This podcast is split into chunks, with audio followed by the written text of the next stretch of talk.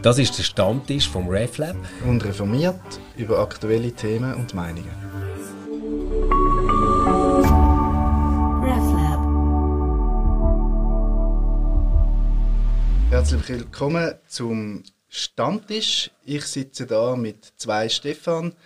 Der eine Stefan kennt ihr schon, den muss ich zusammen. vorstellen. der andere Stefan ist der Stefan Kube, unser Gast. Er leitet das Ökumenische Forum für Glaube, Religion und Gesellschaft in Ost und West. Und weil das so kompliziert tönt, heißt es einfach G2W.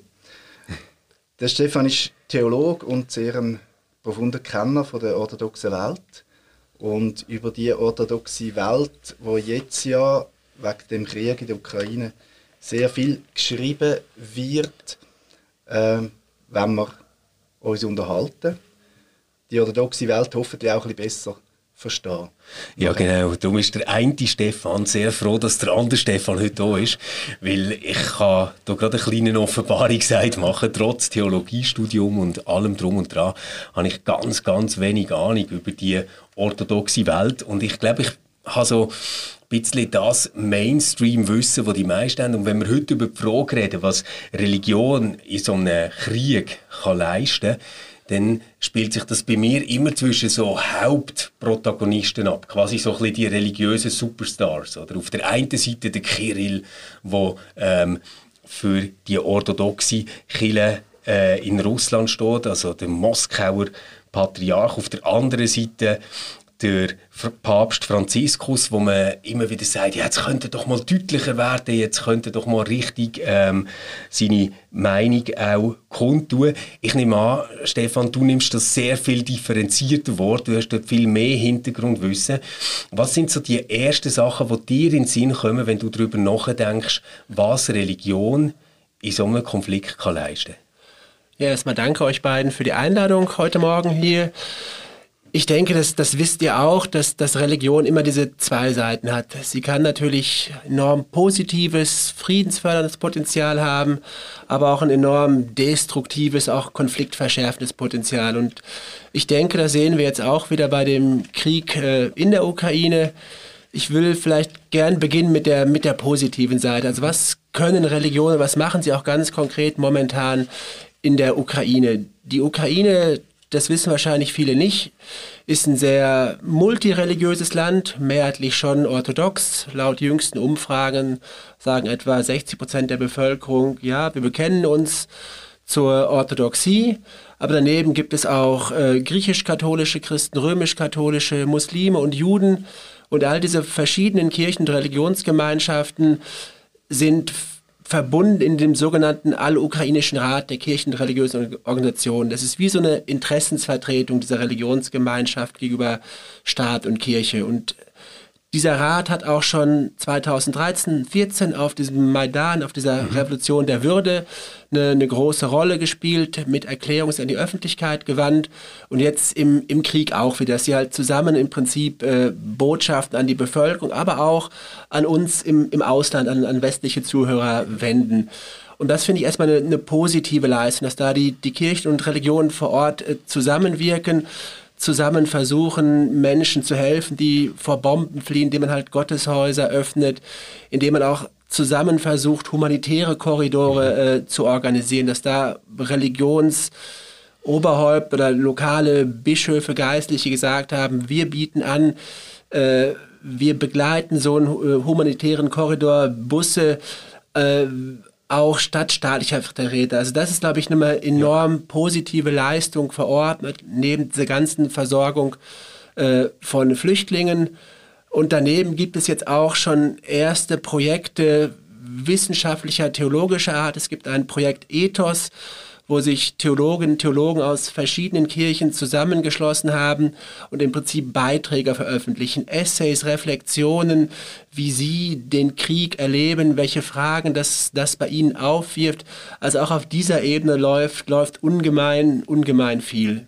Und wie, mal ein bisschen grundsätzlicher, wie groß würdest du sagen, ist die Klammerkraft oder überhaupt die Kraft noch von der, von der religiösen Organisation in der Ukraine? Also ist das eine postsowjetische, sehr säkulare Gesellschaft oder eine, die doch noch ähm, religiös prägt ist.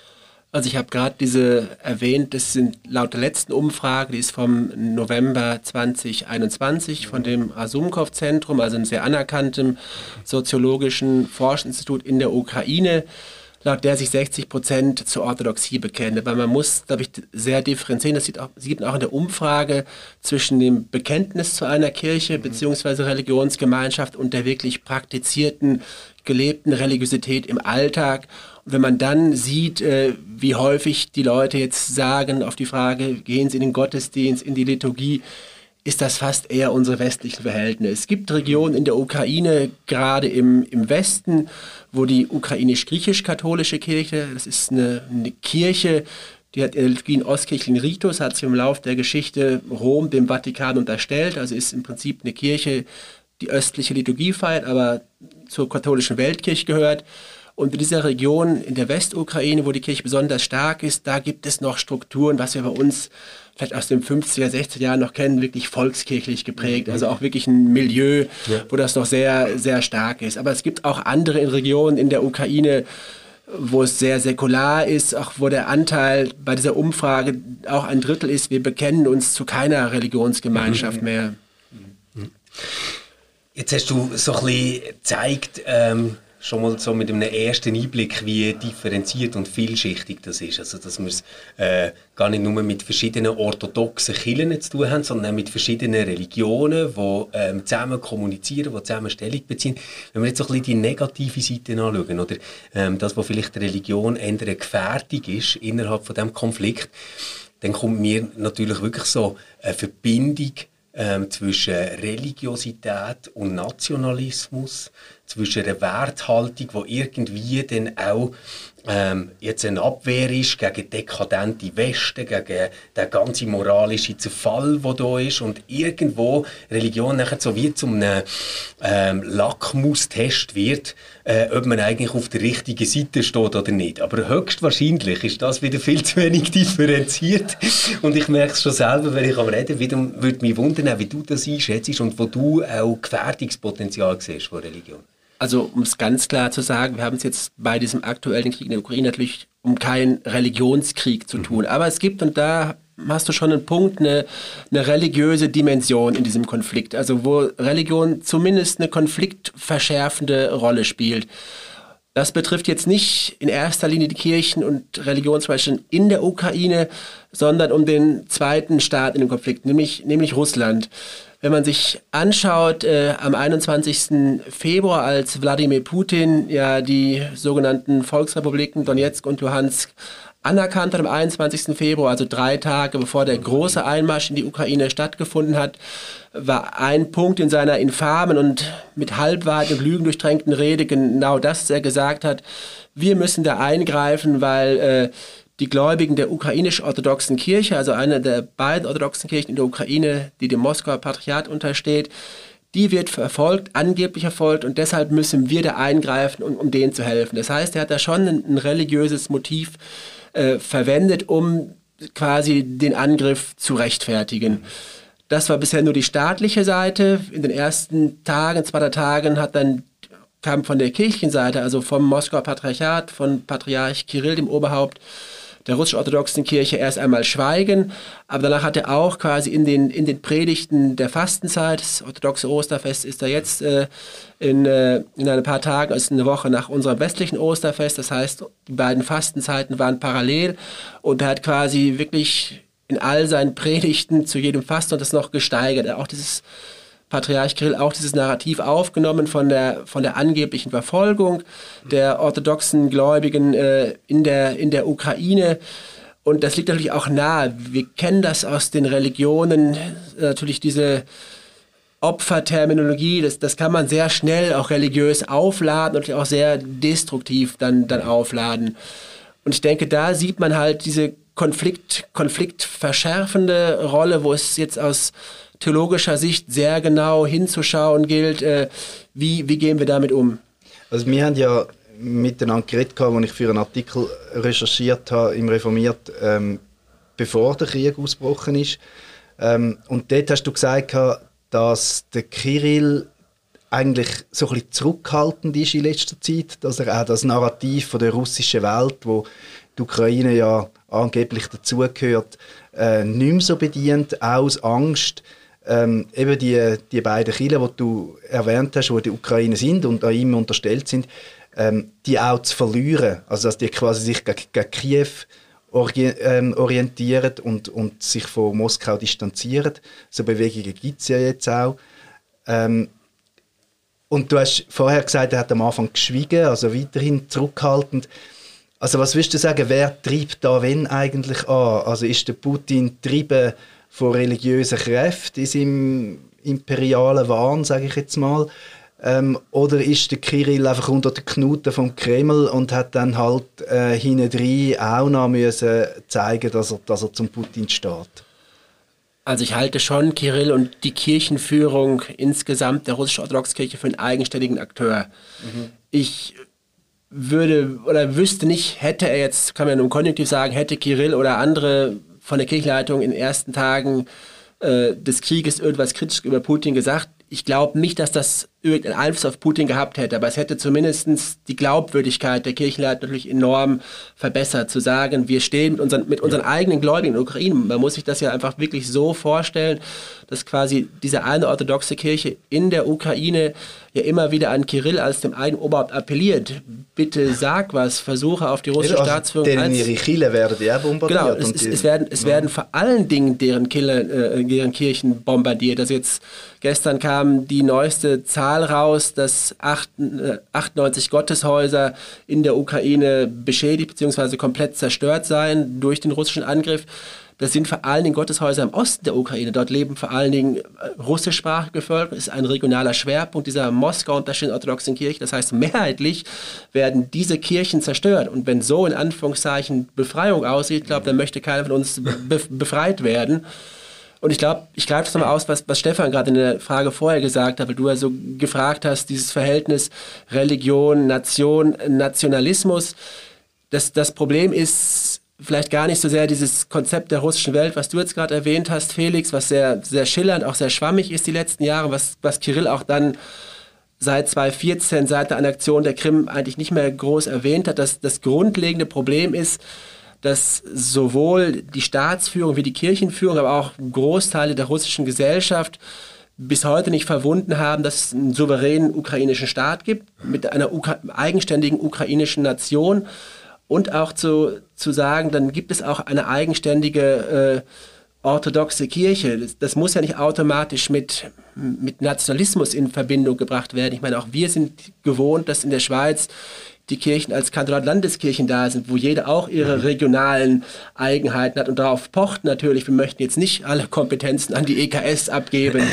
Und ich glaube, das kann natürlich immer äh, zu viel werden, in, in auch, dass sich äh, solche lokalen Kirchenstrukturen national aufladen. Aber ich denke erst einmal, dass, dass das Bestreben zu sagen, also wir möchten auch eine lokal eigenständige Kirche haben, um, um über unsere Belange selbstständig zu entscheiden, sollte uns in der Schweiz ja erstmal vertraut und, und bekannt vorkommen. Mhm. Also ich, Aber ist das nicht das grundlegende Problem? Eben, du bist ja auch ähm, ein Kenner vom, vom, vom Balkan, also Ex-Jugoslawien, dass immer nationale Identität und Identifizierung mit religiöser Identität ähm, gekoppelt wird. Also wie wenn ich äh, im, im ex-jugoslawischen Raum Serbisch bin, dann bin ich automatisch orthodox. Also es gibt keinen orthodoxen Bosniak zum Beispiel.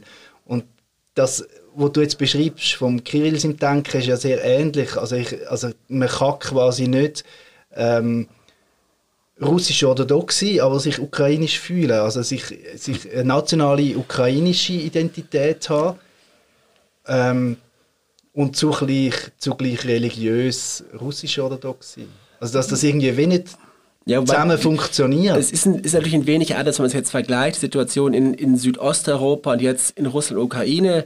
In, in Ex-Jugoslawien war es ja wirklich so aufgrund bestimmter historischer mhm. Prozesse, dass sich genau. äh, nationale und religiöse Konsulzugehörigkeit quasi eins zu eins. Was heißt, alle Serben sind so. orthodox, Kroaten sind katholisch. Sind schief, das stimmt. Und jetzt, jetzt haben wir im Prinzip ja, wo sowohl in der Ukraine die Bevölkerungsmehrheit orthodox ist, wie in Russland auch. Das heißt, an sich kämpfen orthodoxe Glaubensgeschwister mhm. gegeneinander. Hat nicht, Gott sei Dank, nicht diese Aufladung, was es noch mal viel schwieriger gemacht hat, wie in den 90er Jahren in, in Ex-Jugoslawien, dass halt quasi das fast, Deckungs, dass das fast deckungsgleich mhm. ist. Äh, ich denke, wo man eher diesen Vergleich immer, immer sehen kann, dass bringt mich auf eine Anfangsfrage zurück, dass immer es dann sehr gefährlich ist, wenn auch Kirchen anfangen, über Verfolgungssituationen, Opferdiskurse zu reden, weil es ist einfach, es ist in der religiösen Sprache tief, tief drinne und das kann man sehr leicht, sehr destruktiv äh, verwenden. Stefan, das nimmt mich jetzt Wunder. Du hast gesagt, der Putin in der Rede ähm, am 21. Februar hat das so stark gemacht, dass er eigentlich gesagt hat, es gibt hier äh, verfolgte Teil von Glaubensgeschwistern, eigentlich, wenn man so sagt. Jetzt, wenn man in die Ukraine schaut heute, könnte man dann sagen, tatsächlich gibt es unter diesen Glaubensgeschwistern äh, markanten Teil, irgendwie einen signifikanten Prozentsatz, wo würde sagen, jawohl, ähm, ist zwar jetzt blöd, dass Krieg ist, aber wir fühlen uns äh, tatsächlich befreit. Also jetzt kommt tatsächlich jemand, der uns befreit. Also hat Religion dort äh, die Bindungskraft oder ist das einfach ein, ein reines Herbeigerede, das überhaupt nicht empirisch irgendwo sichtbar ist? Also vielleicht kurz zur Vorgeschichte. Wie gesagt, Putin hat das, dieses Narrativ äh, verwendet zur Begründung des, An des Angriffes. Von Patriarch Kirill gibt es das auch. Wenn wir uns jetzt die Jahre vor dem Krieg äh, anschauen. Es gab natürlich 2013, 2014 die Revolution auf, auf dem Maidan. Dann gab es den, den, den, neuen ukrainischen Präsidenten Petro Poroschenko, mhm. der das ja auch stark vorangetrieben hat, dass es eine eigenständige äh, ukrainische orthodoxe Kirche gibt. Natürlich auch zur Festigung, das muss man sagen, als, als Politiker äh, zur Festigung eines selbstständigen ukrainischen Staates ja. Nation. Er hat damit auch dann Wahlkampf äh, betrieben, wie wir alle wissen, dann doch gegen Volodymyr Zelensky verloren 2019. Aber es gab natürlich auch von der Seite äh, eine, eine Beeinflussung. Und in diesem Zuge dieses Prozesses gab es auch zwei äh, Gesetzesprojekte, die natürlich sehr schon zweischneidig gewesen sind, die man halt gesagt hat, man will im Prinzip äh, alle religiösen Organisationen in der Ukraine verbieten, deren Hauptsitz in einem sogenannten Aggressorstaat ist. Und das war natürlich klar, das zielt eindeutig auf Moskau und in dem Sinne auf die ukrainische orthodoxe Kirche Moskauer Patriarchat. Es gab dann natürlich natürlich Proteste von dieser orthodoxen Kirche in der Ukraine, von der Kirchenleitung in Moskau, aber auch von internationalen Organisationen, die im Prinzip Religionsfreiheit und Menschenrechte beobachten. Ja. Zelensky hat das Projekt dann äh, wieder auf Eis gelegt. Jetzt gibt es im Krieg natürlich, man sieht, die, die Emotionen zu Recht gehen hoch, gibt es wieder dieses Vorhaben, das, das zu verbieten oder zumindest zu sagen, diese ukrainische orthodoxe Kirche, die bisher noch dem Moskauer Patriarchat äh, kirchrechtlich untersteht, sollte alle Verbindungen kappen. Also das, dieses, diese Projekte gibt es weiter und es gab in der Vergangenheit 2018, 19 ist die zweite große orthodoxe Kirche in der Ukraine stand, die orthodoxe Kirche der Ukraine, die von dem ökumenischen Patriarchat in Konstantinopel die kirchliche Unabhängigkeit, theologisch gesprochen Autokephalie bekommen hat. Und nach dieser Gründung 2019 gab es Gemeindeübertritte von der zu Moskau gehörenden Kirche zu der neuen orthodoxen Kirche. Ja. Und auch da gab es Berichte, dass das teilweise mit Gewalt abgelaufen sei, dass auf einmal Gläubige, das es gab meistens oder häufig Kirchengemeindeversammlung und dann wurde per Mehrheit entschieden, dass auf einmal Gläubige da in Anführungszeichen gekommen sind, die nie vorher der Liturgie okay. war, auf einmal so eine Mehrheit. Das heißt, es gab diese Einz aber Einzelfälle. Man muss das, ja. es gab keine Kampagne, aber quasi medial hat das Moskauer Patriarchat und auch diese andere orthodoxe Kirche in der Ukraine äh, das so dargestellt, ob es eine massive Kampagne dagegen gibt. Das okay. ist über, übertrieben. Man hat diesen Diskurs auch viel zu sehr über, übertrieben zu sagen, eine Verfolgungssituation. Das zur Vorgeschichte. Deine Frage war jetzt, wie reagieren jetzt im Prinzip ja, okay. die, die Menschen in der Ostukraine? Es fühlt sich kein Mensch befreit. Also man, wenn man so auch Reportagen liest aus, aus Kharkiv oder auch aus Odessa, äh, was wo eine, in der Vergangenheit, wir waren selber noch 2018 auf einer Studienreise mit, mit G2W dort, äh, wo immer die Verbindung zumindest zu Russland im kulturellen Bereich sehr hoch gehalten wurde. Viele russische Schriftsteller waren in der Vergangenheit da. Äh, man hat nicht gesagt, wir wollen zu Russland gehören, aber es war zumindest auf einer kulturellen Ebene oder eine Verbundenheit spürbar. Und selbst wenn man da jetzt Berichte von, von Reporterinnen und Reporter vor Ort sieht, ist das sehr eindeutig. Wir wollen zur Ukraine gehören. Also es ist die Ironie der Geschichte. Wahrscheinlich hat Putin und Kirill das meiste zur ukrainischen Nationswerdung beigetragen, äh, ja. weil sie im Prinzip wirklich äh, auch, weil es, es war ja auch bei uns in den westlichen Medien, konnte man das noch 2013, 14, auch jetzt noch immer verfolgen, bis vor dem Krieg, dass ja viele auch bei uns noch gesagt haben, ja, aber man muss da, es gibt, es gäbe, es ist wirklich im Konjunktiv diese zweite und der Ukraine im Westen und im Osten, die russischsprachigen, klar ist die erste Sprache im Osten der Ukraine ist russischsprachig, aber es wäre eine falsche Wahrnehmung von uns, dass sie deshalb zu, zu Russland gehören wollen. Und auch da ist ja kann man die Schweiz ja als Beispiel nehmen. Auch wir haben vier Sprachen, also mindestens vier anerkannte Landessprachen im Land, aber uns käme ja keiner auf die Idee zu sagen, äh, die Französischsprachigen, weil sie französischsprachig sind, sollten sie zu Frankreich gehören. Ja. Und das macht man im Prinzip ja dann häufig, wenn man von dieser angeblichen zweiten Ukraine spricht. Ja. Die Rechnung ist ja schon eigentlich mit der, mit der Annexion ähm, von der Krim nicht aufgegangen, oder? Also das hat ja auch eher dazu geführt, dass, dass äh, also Kiew gestärkt worden ist, politisch auch, oder? Also das Zusammenhalt immer größer geworden ist.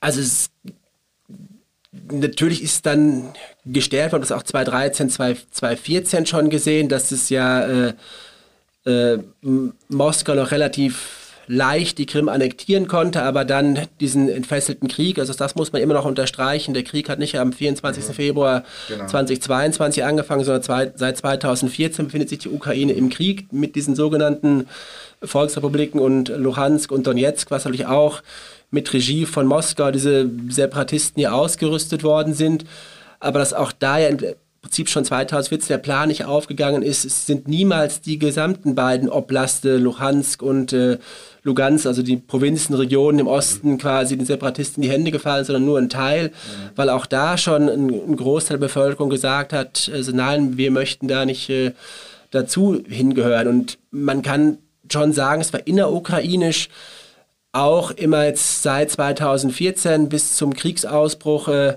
ein heiß diskutiertes Thema. Es gab ja dieses Minsker Abkommen, äh, Fahrplan, wie man irgendwie versuchen wollte, äh, diese äh, Gebiete im Osten der Ukraine, äh, dass die wieder in die Ukraine integriert werden können. Auch das war innenpolitisch immer heiß umstritten, was aber dann ein Anzeichen dafür ist, dass die Ukraine eine funktionierende Demokratie ist. Es war nicht einfach so, dass Zelensky hätte sagen können, dass das ist der Weg. Er hat bei, seiner, bei seinem Wahlkampf 2019 das eigentlich sehr stark gemacht zu sagen, es eine wichtige Aufgabe ist es, da, da Frieden zu schaffen. Er dachte selber immer, anfangs wahrscheinlich wirklich geglaubt, er müsste sich nur mit Putin irgendwie zusammensetzen und dann könnten sie das lösen. Das ist, wie wir alle wissen, gescheitert. Äh, aber auch dafür hat er viel Kritik in der Ukraine einstecken müssen. Wenn man sich anguckt, die, die letzten Umfragen von vor dem Krieg von Januar, wer, wer sein Gegenkandidat Petro Poroschenko hätte da mehr Zuspruch gehabt. Also das heißt, heute sehen wir natürlich immer Zelensky zu Recht natürlich auch durch seine, ist er wirklich auch zu einer Ikone medial geworden, durch seine Ansprachen in diverse Parlamente, äh, dass er da eine, eine sehr gute, auch eindrucksvolle Rolle natürlich spielt und den wahrscheinlich den medialen Wettkampf gegen Putin haushoch gewonnen hat.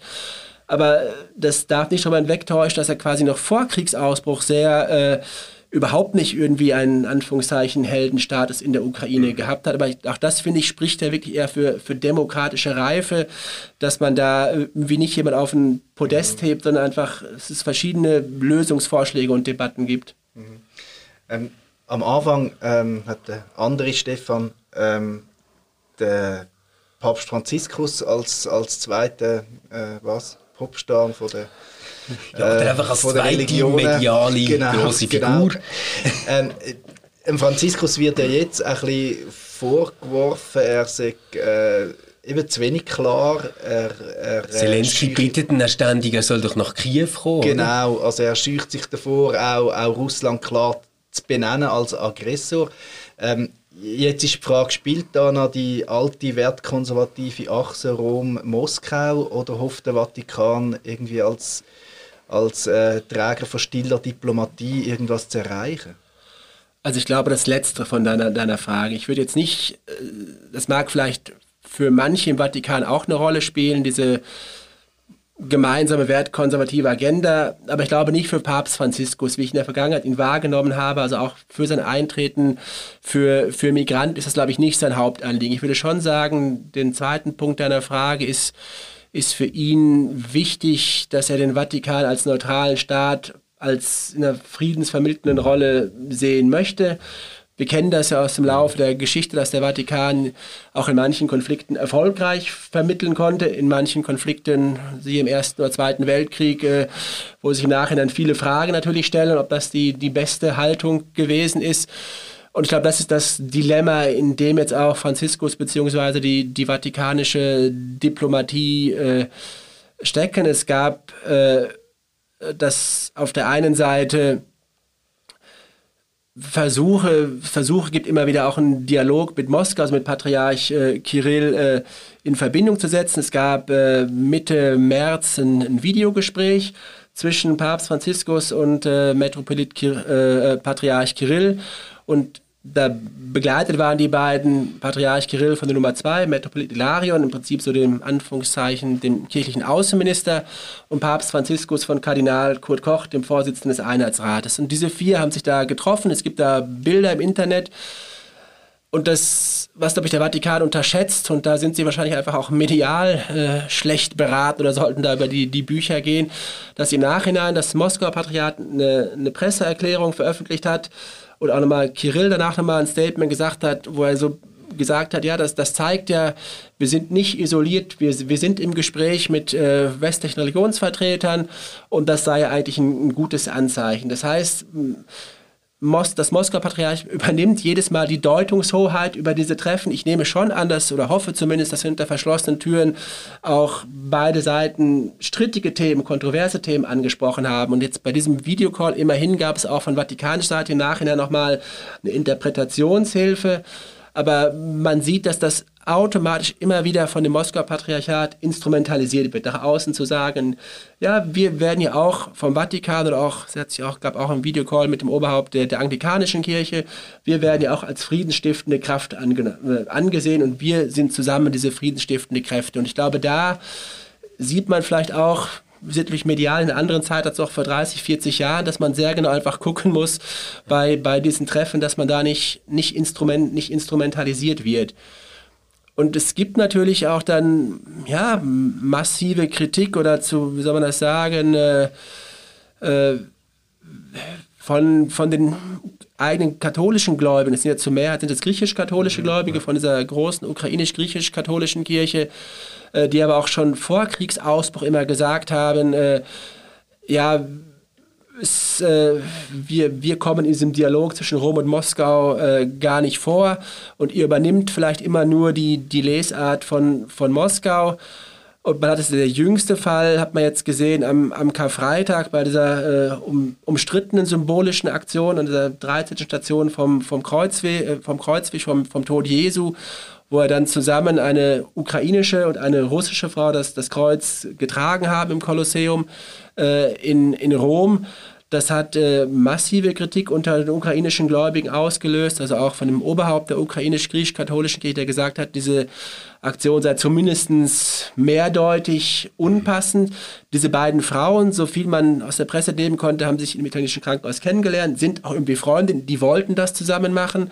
Aber die Kritik aus der Ukraine war, ja, es ist äh, zusammen da die einen sind die Angegriffenen, sprich die Ukrainer, Ukrainerinnen, die anderen, auch Russen, Russen ist zumindest von dem Land, in dessen das offiziell den Krieg, den Krieg begonnen hat, die das Entgegenkommen des Vatikans war jetzt gewesen, man hat den ursprünglichen Text dieser, äh, dieser Kreuzzugsbitte äh, äh, ja doch eine, äh, ein wenig verändert, den Text, aber an dieser Geste, an dieser Geste festgehalten. Und ich habe jetzt den letzten... Also der Vorwurf wäre dann, dass man quasi das Leiden von der russischen Bevölkerung unter Sanktionen gleichsetzt mit dem Leiden von der ukrainischen Bevölkerung äh, unter der Bombe. Das ist der eine Punkt natürlich, dass das ein Ungleichgewicht ist und der andere, ich habe jetzt äh, vorgestern einen Text von einem äh, ukrainischen äh, Theologen übersetzt, dessen Überschrift ist, sind zwei verschiedene Paar Kreuze, wo er sagt, mhm. ich finde, es hat, ist theologisch eindringlich, dass das Kreuz Jesu ist natürlich eins, er ist äh, für Gerechte wie Ungerechte ja. gestorben, also für uns alle, aber wo er gesagt hat, äh, dass das das Kreuz der Ukrainer, Ukrainerin ist heute das, dasjenige der Opfer, die angegriffen worden sind, dafür nichts können. Und das Kreuz im Prinzip der, der Russen, der Russinnen ist im Prinzip da, der, dasjenige, dessen Namen diese Verbrechen ja geschehen, die, die im Prinzip mhm. Reue dafür bekünden müssen. Und das vergleicht das halt so, das, das gibt das Kreuz von Abel, des unschuldigen Opfers, und es gibt das Kreuz von Kain, der im Prinzip erstmal selbst durch einen Reflexionsprozess eine Reue hindurchgehen muss. Und mhm. Das, finde ich, hat theologisch ist eine für mich eine sehr passende Argumentation zu sagen, es gibt dieses eine Kreuz Christi, aber es gibt dann doch zwei verschiedene Arten von Kreuze, die jeder auch für sich tragen muss. Das kann man nicht vorschnell in einer symbolischen Geste, auch wenn wir es vielleicht gerne so hätten, zusammenpacken. Äh, das, das ist, glaube ich, wirklich äh, etwas ganz, ganz Entscheidendes, was du ansprichst, dass es wirklich ähm, auf einer symbolischen Ebene richtig heiß zu und her geht, oder? Beim, bei so einem Konflikt, sobald Religion reinkommt. Und auf dieser symbolischen Ebene ähm, werden nachher manchmal theologische Einsichten richtig flapsig und flach. Also äh, zum Beispiel sich jetzt den Frieden zu wünschen, kann man, kann man irgendwie gar nicht mehr sagen, ohne welchen Preis müsste denn wer für den Frieden zahlen? Unter welchen Bedingungen denn? Was wäre das denn für einen Frieden? Wenn wir eine russische ähm, Fahne zeigen, äh, dann muss man sich gerade fragen, ja, welches Russland? Meinen wir das Russland, wo den Mut findet, in der Stadt go, äh, zu demonstrieren, die junge Bevölkerung, die dort rausgeht, oder meinen wir Putins komische nationale äh, Riesenvision? Was, was für mich auf dieser symbolischen Ebene ähm, noch eine grosse Frage ist, du hast es vorher erwähnt, oder, dass es für den Kirill nicht unwichtig ist, sich äh, mit den anderen Grossen können zu zeigen und können zu sagen, wir sind Teil davon. Droht ihm denn so innerorthodox eine weitere Isolierung. Ich bin nicht mehr ganz sicher, wann das war, aber ich glaube 2018 wäre doch ein ähm, panorthodoxes Konzil geplant gewesen, wo eigentlich ja auch an der Haltung äh, vom Moskauer Patriarchat, äh, pa Patriarch äh, gescheitert ist, oder? Also vielleicht zwei Antworten auf den ersten ja. Teil deiner Frage. Ich glaube natürlich alle, das, das merken wir ja auch, äh, in unseren Kirchen gibt es jetzt friedensethische Debatten. Also mhm. wie positionieren wir uns dazu und äh, und ich finde, da sollten, sollten wir uns jetzt, um bei uns zu bleiben, ehrlich machen, also nicht vorschnell irgendwie zu sagen, wir haben jetzt die perfekte Antwort, ja. sondern vielleicht auch das, das erschüttert sein ein wenig zuzulassen. Und was mir besonders wichtig ist, äh, auch erstmal vielleicht die Stimmen aus der Ukraine zu hören. Ja. Also wenn der, dieser, was ich ganz am Anfang gesagt hatte, der alle ukrainische Rat der Kirchen- und Religionsgemeinschaft, also nicht Zelensky oder Säkularkräfte in der Ukraine Erklärungen rausgeben, wo sie als Kirchen- und Religionsgemeinschaften Waffenlieferungen erbitten für die Ukraine. Ich finde, dann sind wir es ihnen zumindest schuldig, unsere Glaubensgeschwister darauf eine Antwort zu geben und nicht vorschnell zu sagen, äh, ja, das sind jetzt innenpolitische Debatten bei uns pro oder gegen aufrüsten, das spielt alles mit rein. Aber ich finde, man sollte Debatten dann da anfangen, wo sie beginnen in der Ukraine. Das mhm. wäre mein, mein erster Punkt. Ich habe jetzt auch keine, keine Lösung, aber ich finde, da sollte man dann ehrlich sein, nicht immer nur sagen, das ist jetzt irgendwelche politischen Konflikte. Also wenn auch wirklich Kirchen dazu aufrufen aus der Ukraine, dann finde ich, sollten wir schon irgendwie damit, damit, damit umgehen.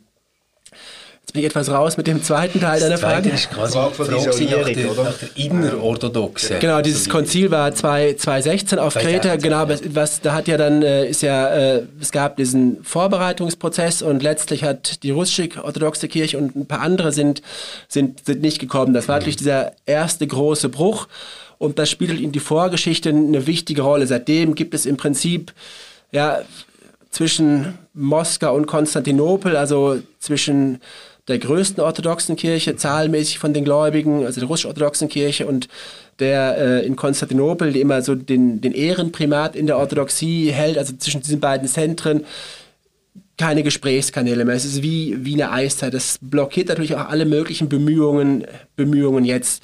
Und jetzt der ökumenische Patriarch Bartholomäus hat das sehr klar und kritisch verurteilt. Es gibt von anderen äh, Oberhäuptern anderer der orthodoxer Kirchen aus Alexandria, aus Griechenland sehr, sehr kritische Stellungnahmen, eine Verurteilung äh, dessen. Es gibt natürlich auch orthodoxe Kirchen, die aus bestimmten historischen Gründen der russisch-orthodoxen Kirche nahestehen, wo äh, jetzt nicht unbedingt der, der Aggressor beim Namen genannt wird, also eher häufig gesagt wird, wir stehen auch äh, bei dieser ukrainisch-orthodoxen Kirche zum Moskauer Patriarchat gehört. Das heißt, es gibt innerorthodox eine, eine massive Kritik. äh, noch mehr von, äh, wie sagen wir, von theologischer Seite. Es gab eine von namhaften internationalen orthodoxen Theologinnen und Theologen, teilweise aus dem angloamerikanischen Kontext, eine, eine Verurteilung dieser Lehre, die man als Heresie dann abgetan hat von der, was du von erwähnt hast, Felix, von der russischen Welt. Das heißt, auch da gibt es eine, eine, eine massive theologische Kritik.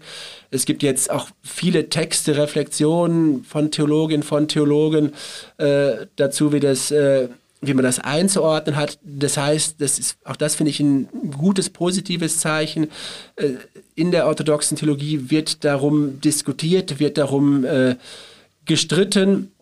Die Frage wird einfach durch sein, gibt es innerorthodox dann eine Möglichkeit darauf, äh, auf die russisch-orthodoxe Kirche bzw. die Kirchenleitung. Ich denke mal, da muss man immer auch wichtig zu sein, zu, zu unterscheiden. Es gab auch Stimmen von Geistlichen in der russisch-orthodoxen Kirche, auch wenn sie vereinzelt gewesen sind, äh, die sich vom Krieg distanziert haben, mhm. die das verurteilt haben. Aber natürlich prägt momentan medial die Kirchenleitung dadurch den, den Diskurs. Und da wird sich spätestens die Frage stellen bei der Vollversammlung des Ökumenischen Rats der Kirchen in Karlsruhe, weil vor zwei Wochen hat, hat das Moskauer Patriarchat im Prinzip veröffentlicht, äh, wer seine, ihrer Delegation gehört, die nach Karlsruhe reist. Das heißt, man muss davon ausgehen, die wollen nach Karlsruhe kommen, sind ja auch eingeladen. Was, was dann passiert? Also das ist ein gutes Stichwort, das habe ich auch noch kommen. Ähm, du hast nachher im Zusammenhang vom, vom Vatikan schon von der Haltung vom Vatikan geredet. Jetzt ist die Frage eben, ob da die äh, ob das überhaupt eine Haltung ist, äh, nicht klar zu benennen, wo der Aggressor ist. Ähm, und hast auch gesagt, wie das Moskau grad, oder das Moskauer Patriarchat gerade probiert hat, quasi auszuschlachten, um zu zeigen, ja, wir sind noch jemand, wir bleiben im Gespräch. Jetzt ist ja so der ÖRK und das Olympische Komitee quasi noch die letzten Vereinigungen, wo, wo, ähm, wo Russland noch so dabei ist mit ihren Funktionären. Ähm, was ist deine Einschätzung? Also was ist der richtige Weg jetzt auch für den ÖRK? Über das IOK müssen wir jetzt nicht reden, aber für den ÖRK ähm, auch konsequent Isolation, Gesprächsabbruch oder eben so quasi das vatikanische Modell, Hauptsache man bleibt im, im Gespräch aufs Risiko, dass man halt dann äh, nicht wirklich eine Haltung hat. Also das äh, wichtig und entscheidend ist für mich gar nicht so die erste Frage, ob man jetzt, äh, es gibt natürlich diese Forderung, äh, die russische orthodoxe Kirche aus dem ÖRK auszuschließen oder zumindest deren Mitgliedschaft zu suspendieren. Für mich wäre aber die entscheidende Frage, dass man den ukrainischen Kirchen eine starke Stimme gibt in Karlsruhe auf der ÖRK-Vollversammlung. Das wäre für mich viel wichtiger. Mhm weil im Moment natürlich auch in der Vergangenheit immer die Begründung war, wir, wir können die russisch-orthodoxe Kirche ja nicht ausschließen, weil sie vertritt ja auch äh, die ukrainische Kirche, die zu Moskau gehört, an der Delegation. Jetzt, wenn man sich anguckt, Delegation, es ist nur ein Bischof aus der Ukraine dabei. Und ich glaube, es wäre, es, es gibt es auch von orthodoxen Theologen, Theologinnen, es wäre ein starkes Zeichen des ÖRK, dass man halt eine orthodoxe Delegation aus der Ukraine einlädt. Also sowohl im Prinzip von der Kirche, die, das muss man betonen, noch Moskau untersteht, und von dieser neuen orthodoxen Kirche der Ukraine, weil die auch bisher nicht auf, äh, als eigenständige Kraft auf dem ÖRK vertreten war. Wenn also waren sie, das Patriarchat von Kiew ist nicht dabei im ÖRK? Wenn, wenn waren sie im Prinzip durch Konstantinopel mitvertreten, weil okay. natürlich auch äh, aus guten Gründen in der Vergangenheit, äh, weiß ich, äh, protestantische oder Kirchen gesagt haben, wir mischen uns nicht in innerorthodoxe Streitigkeiten mhm. ein. Für uns bleibt erstmal äh, die russisch-orthodoxe Kirche die, die eine Gesprächspartner. Deswegen hat man das 2018, 19 im Prinzip nicht die, diese neue Kirche mit eingeladen. Ich denke, das wäre das, das, äh, der, das viel Entscheidendere aus meiner Sicht zu sagen, es braucht da äh, eine, eine eigenständige ukrainische Vertretung, die auch mit ihren Erfahrungen äh, dann in Karlsruhe gehört werden kann. Das andere wäre die, die zweite Frage und äh, da würde ich auch vielleicht sagen, es ist äh, nicht das es, es kann ein Gesprächsforum sein, dass man halt die Kanäle da, da offen lässt. Dann muss man aber auch sehr genau schauen, mit, mit, äh, mit, mit wem man da redet, auch versucht zu sagen, also wir wollen jetzt nicht nur die Kirchenleitung, deren Position wir kennen, da sitzen haben, sondern auch eine, eine Vielfalt aus der, aus der russisch-orthodoxen Kirche. Und das, das Argument, was ich auch zum Teil nachvollziehen kann von Seiten des ÖRK, ist es ja, dass es anscheinend von den Statuten sehr schwierig ist, weil wenn Jahre dauern würde, eine Mitgliedskirche, eine Mitgliedskirche auszuschließen. Also deswegen wäre mein Plädoyer wirklich äh, zu sorgen, dass es eine starke ukrainische Stimme auch in, in diesem Gespräch mit dem ÖRK gibt und nicht nur quasi mit Moskau über die Ukraine gesprochen wird. Das äh, leuchtet mir sehr ein, das war mir auch gar nicht bewusst. Gewesen. Äh, dass Kiew dort nicht selber vertreten ist, aber das wäre natürlich eigentlich ein starkes Zeichen, wenn man das mit der Einladung würde machen würde. Ähm, vielleicht so in eine Schlussrunde zu kommen, weil wir müssen äh, langsam zum, zum Ende kommen in diesem Stammtisch. Ähm, vielleicht die Frage an uns alle. Ähm, was ist jetzt so im religiösen Feld, unter den religiösen Akteuren, von den religiösen Haltungen, das, was wir uns würden erhoffen, was in den nächsten Wochen könnte passieren, wo vielleicht einen positiven Impact hätte auf das, was läuft, und was ist so die schlimmste Befürchtung, die ihr habt, wenn ihr ein bisschen in die Zukunft schaut? Felix, magst du anfangen?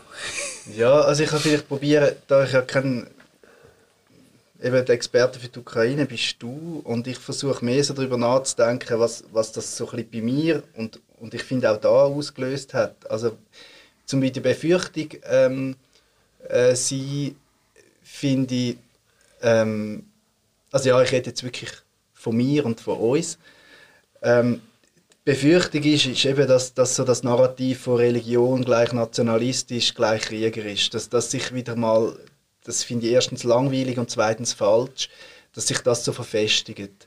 Äh, also bis hin, dass der Herr Grichting in der NZZ jetzt kann ja, okay. schreiben, dass quasi ähm, man sieht, wohin das, das Staatskirche führen. Ähm, und völlig weglässt, dass wir da ein ganz anderes Modell von Landeskirche haben. Und auch ganz ein anderer Staat sind, oder? Und ein anderer Staat, das kommt dazu. Aber einfach, dass man das, das quasi und, und eben ausgerechnet die, die wertkonservativsten ähm, Glaubensgeschwister, die äh, sich jetzt plötzlich, wo, wo vorher quasi die gleiche, die gleiche, ähm, die gleiche Geschichte vom Wertezerfall, wie der Kirill erzählt haben, jetzt quasi ähm, die Ukraine dafür instrumentalisieren, jetzt ihr eigenes Süppli zu kochen. Das, und eben jetzt alle, alle die, die eh schon immer gewusst haben, dass Religion schlimm ist, sich jetzt bestätigt fühlen. Das, mhm. das ist meine grosse Befürchtung.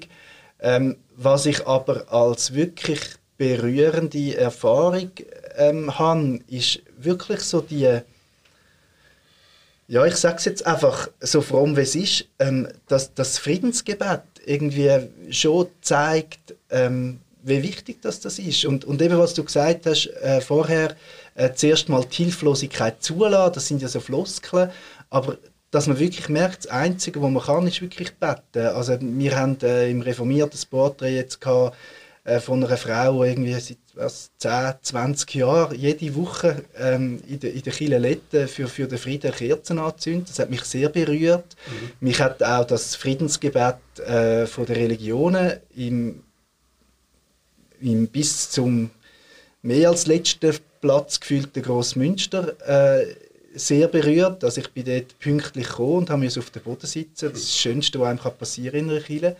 Und da sind ja von der serbischen Orthodoxen bis zu der russischen Orthodoxen und Hinduistinnen und sind wirklich alle gewesen. und das hat, das hat für mich wirklich eine Kraft gehabt. Mhm. Ähm, und, und das, ja, jetzt, jetzt auch mit Passion und Ostern, das hat für mich nochmal eine, wirklich eine spirituelle Dimension und Dringlichkeit mehr gehabt, dass ähm, wir haben vom Kreuz geredet und ich, ich finde, ähm, eben, Jesus ist verwundet auferstanden. Also die Wunden werden nicht weggehen, auch wenn es Frieden gibt. Ähm, und trotzdem darf man den Glauben nicht verlieren, dass es den Frieden gibt. Aber mhm. wir sollten nicht so arrogant sein und schon wissen, wie der dann aussieht. Aber die Hoffnung nicht zu verlieren, dass die Ostern kommt, aber auch zu wissen, dass mit Ostern nicht alles in Ordnung ist, sondern dass die Wunden bleiben, das ist für mich schon eine, ja, weiß nicht, spirituell existenzielle Einsicht. Ähm, wo ich hoffe, dass die vielleicht äh, sich, sich jetzt äh, nochmal eine andere Dimension und noch stärker auftut. Das wäre meine Hoffnung. Und, und die sehe ich auch an vielen Orten. Wirklich. Okay. Ja, bei, bei mir ist die Befürchtung ganz ähnlich wie bei dir. Also, dass Religion wieder einmal mehr ähm, die vor allem hässliche Fratzen kann in die Kamera haben, oder? Wo ähm, halt sich medial wahnsinnig gut verkaufen ähm, Es ist etwas, was uns fremd ist, was mit Positionen verbunden wird, die wir nicht gerne haben und passt irgendwo auch so ein bisschen zu einer jetzt eher religionsskeptischen, ablehnenden Haltung, die in unserer Gesellschaft sowieso schon recht normal ist. Auf der anderen ja, Seite... Zugleich, zugleich eben, die Geschichte, die Geschichte die könnte man ja auch verkaufen. Also das, was ich versucht habe zu beschreiben. Also was, was die Religion erzählt oder das Christentum erzählt. Ich komme ja erst zu dem, was ich genau. hoffe, Felix. Ähm, auf, das war ja meine Befürchtung, nicht meine ja, Erwartung oder Hoffnung. Ähm, gleichzeitig habe ich jetzt auch über die Ostertage ähm, von den Pfarrerstöchtern da, der äh, Podcast gelost und dort ist die Rede vom Nawalny, die er vor Gericht gehalten vorgekommen, äh, wo er verurteilt worden ist. Und ich habe das überhaupt nicht gewusst, aber der Nawalny ähm, erklärt dort, dass äh, er Hoffnung hat, dass er glaubt, dass Russland kann glücklich werden kann. Und zwar im Sinn, wie wir es aus der Bergpredigt kennen, nämlich ähm, glücklich sind die, die nach Gerechtigkeit dürsten. Und ich habe wirklich ehrlich gesagt nie damit gerechnet, dass der Nawalny irgendwie christlich antrieben oder motiviert oder irgendetwas ist.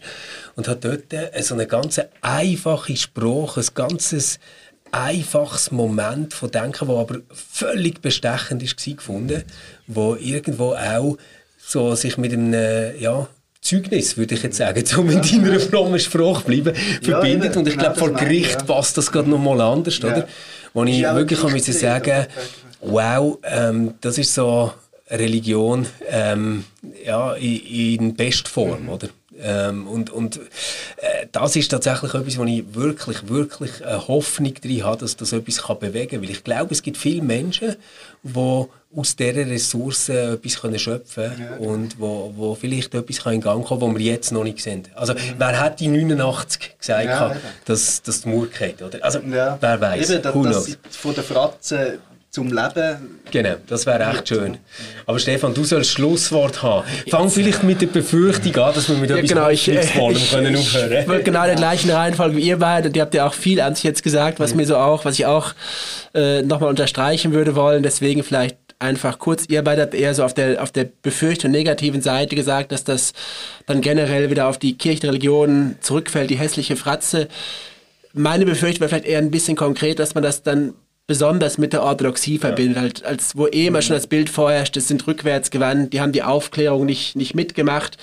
Äh, das wäre eher dann so meine Befürchtung mhm. zu sagen, es ist, kommt ja dieses Klischeebild von, von, von der Orthodoxie, äh, was, was eh schon bei uns dominiert. Und ich glaube, da, da, sieht man halt, es gibt natürlich diese, diese Kräfte, die das bedienen, aber es gibt auch in der Ukraine äh, sehr positive Gegenbeispiele, es gibt theologisch sehr, sehr engagierte Reflexionen und mit Blick auf die orthodoxen Gemeinden bei uns hier in der Schweiz, auch da vielleicht, ja. und dass man das sich bemüht, die einfach besser kennenzulernen. Ich glaube, es ist kein Weg, jetzt dahin zu gehen und zu sagen, ja, ihr müsst euch jetzt bekennen, dass ihr gegen Kirill seid. Besonders jetzt die, die russisch-orthodoxen Gemeinden hier, sondern vielleicht wirklich eher zu sagen, es gibt Polarisierung innerhalb der Gemeinde, aber das halt eher versuchen, ins Gespräch zu kommen, das, das zu unterstützen. Das wäre so Jetzt komme ich ja langsam eher auf die, auf die, auf die, auf die positive Seite. Also mit, mit Blick auf der Ukraine äh, ist für mich wirklich eine, eine positive Entwicklung, was man schon nach dem Maidan gesehen hat.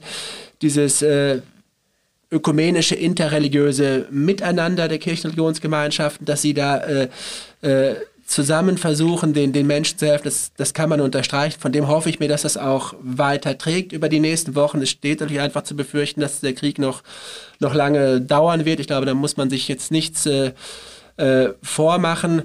Und ich denke, was jetzt, was bei uns